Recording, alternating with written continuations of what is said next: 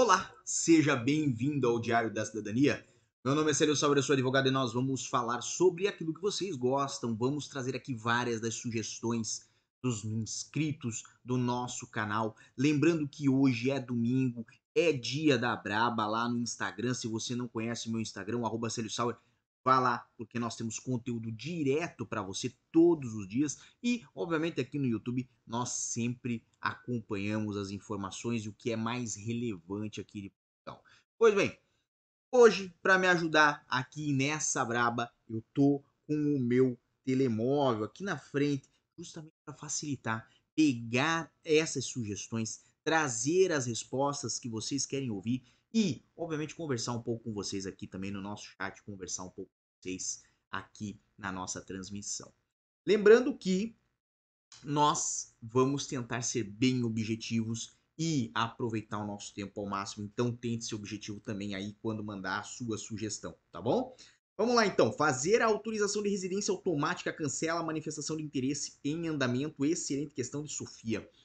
Sofia, basicamente nós não temos informação ainda oficial sobre isso.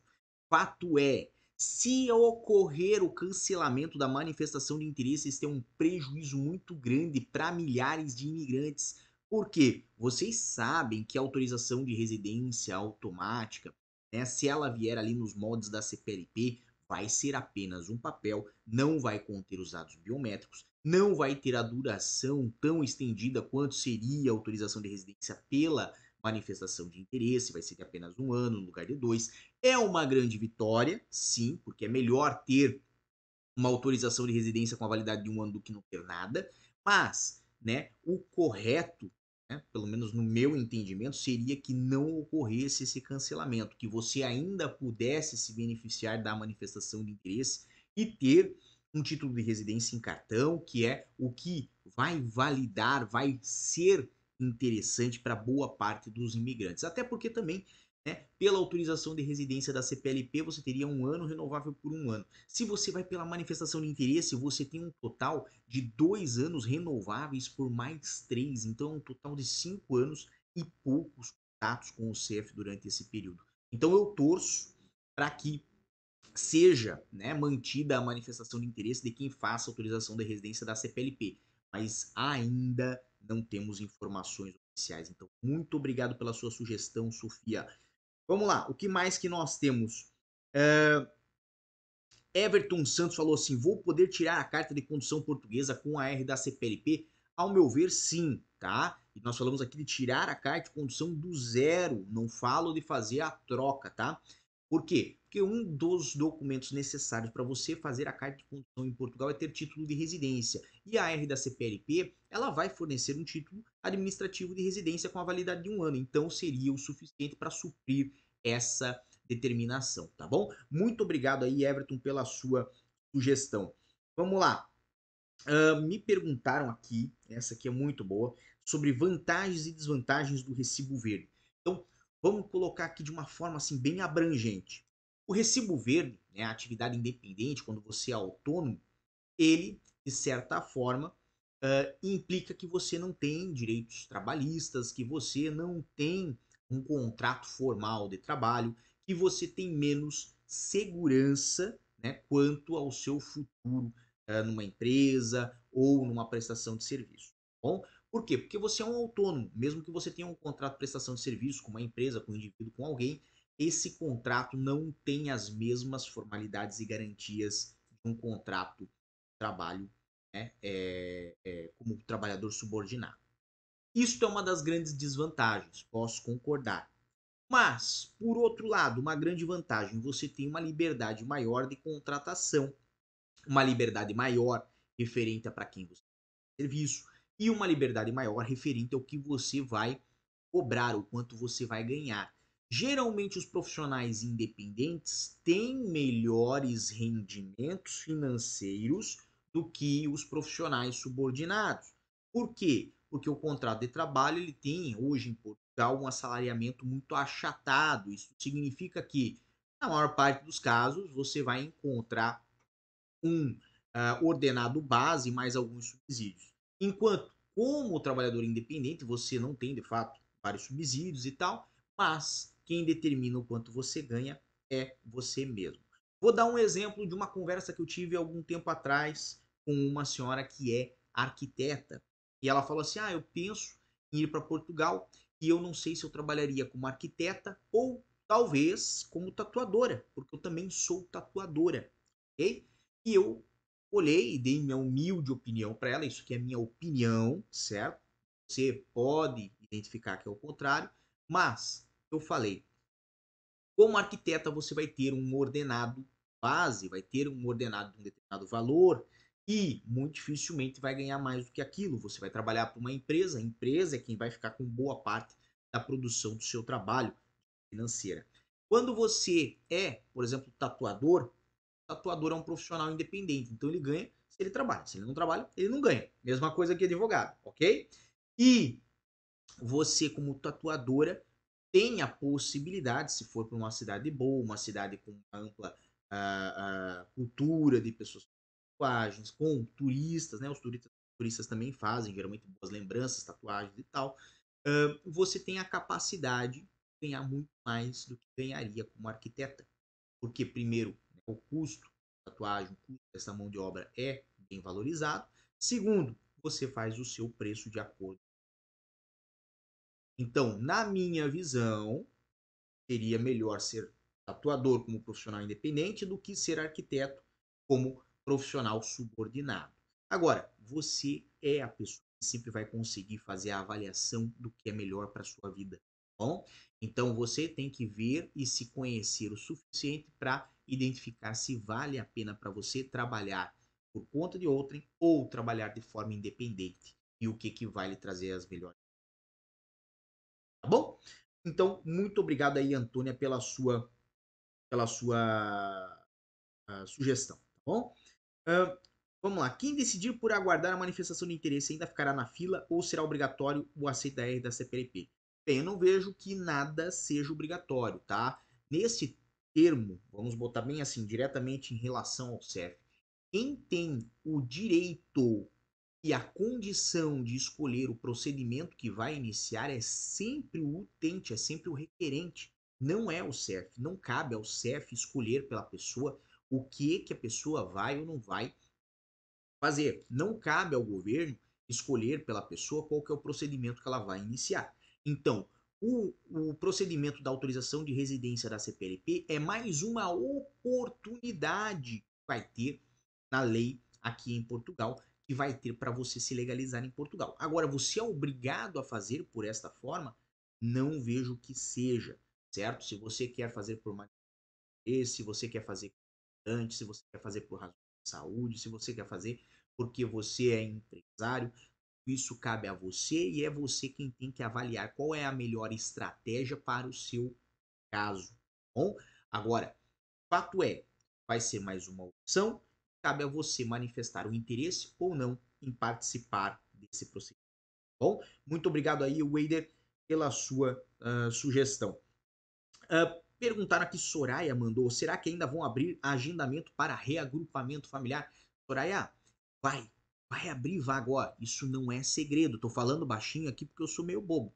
Mas vai abrir vaga sim para reagrupamento familiar. Só não sabemos quando.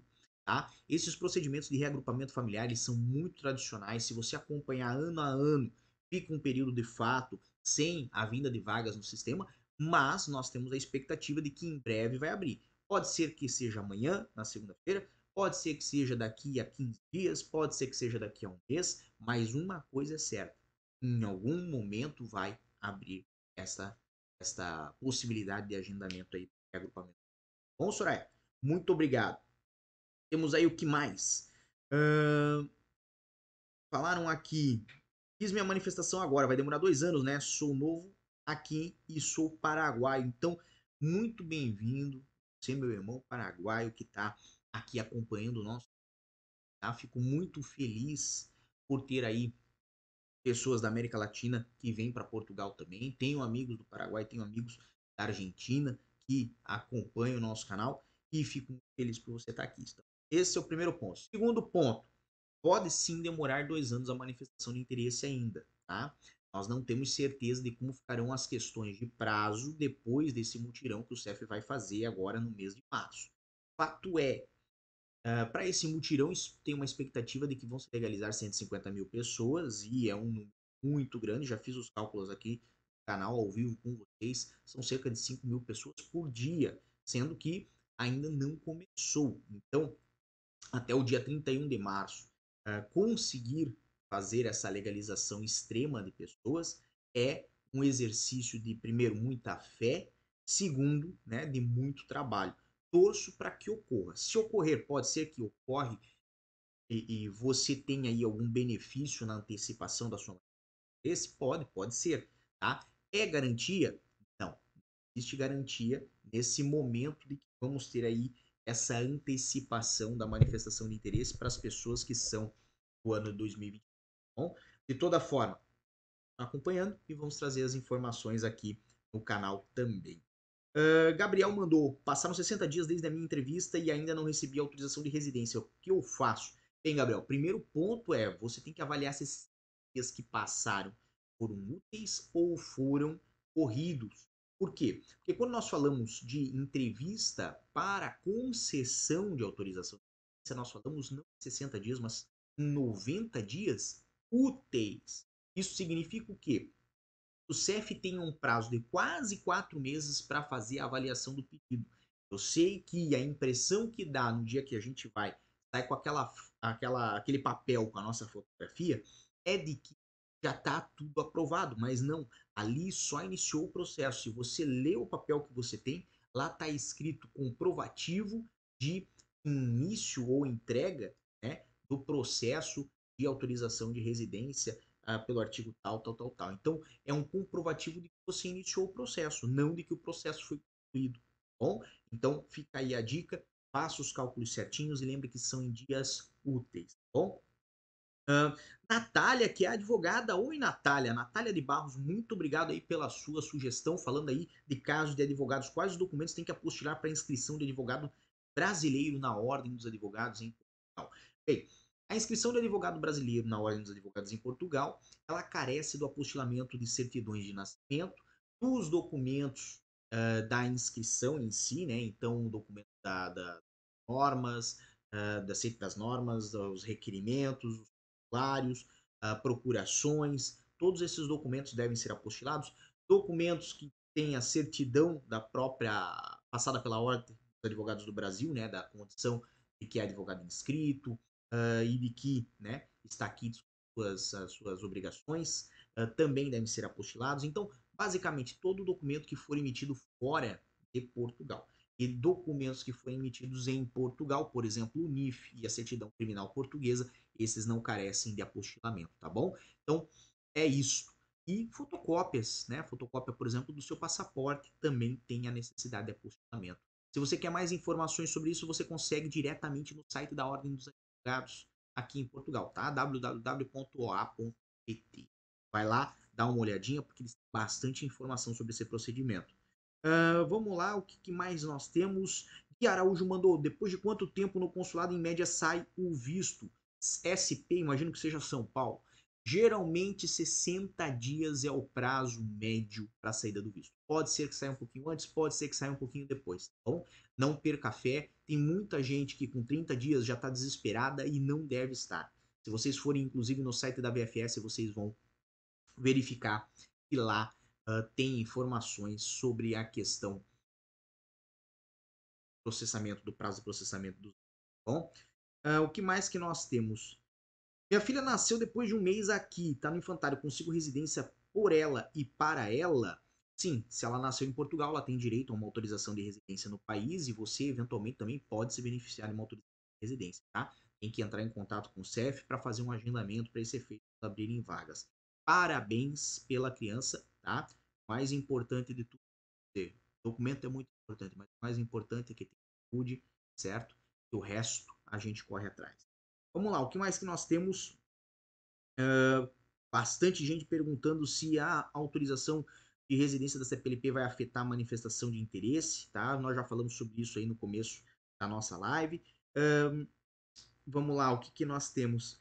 Uh, PB4 vencendo esse mês, MI 2022, faço no PB4 como turista, faz o um novo pedido no PB4, tem que renovar ele ou então fazer um seguro de saúde particular aqui em Portugal. Seu banco muito provavelmente tem aí convênio com alguma seguradora que pode lhe oferecer. Aliás, falando sobre seguro de saúde aqui em Portugal, é um dos pontos que eu sugiro que vocês sempre corram atrás, façam esse tipo de contratação. Por quê? Porque a saúde pública, embora seja né, universal, muito boa, ela tem seus custos, ela às vezes pode ser coparticipada se você tiver o PB4, se você tiver o utente, se você né, tiver aqui com tal. Agora, fato é, quando nós falamos de saúde pública, nós falamos às vezes de um tempo um pouco mais moroso para ganhar um atendimento. Dependendo da sua necessidade, do que você uh, costuma utilizar em serviços de saúde, aconselho mesmo a fazer um seguro de saúde, porque você vai ter uma cobertura um pouco mais alargada, vai ter uma, uma, uma velocidade um pouquinho maior para atendimento, para exames, pode ser benéfico, tá? Agora, qual seguro de saúde você vai fazer? Isso eu já não sei lhe dizer, aconselho mesmo a você fazer pesquisas, a fazer cotações, a conversar com o seu banco. Bom, bem, por hoje é só mas nós sempre estamos aqui. Lembrando que também estamos lá no meu Instagram, no arroba Sal. Tá bom? Uma grande, um grande, um grande abraço para todo mundo, muita força e boa sorte. E bem. E tchau. O que você acaba de assistir tem caráter educativo e informativo. Compõe-se de uma avaliação genérica e simplificada. Agora, se você quer saber de fato como as coisas são, você vai ter que ler.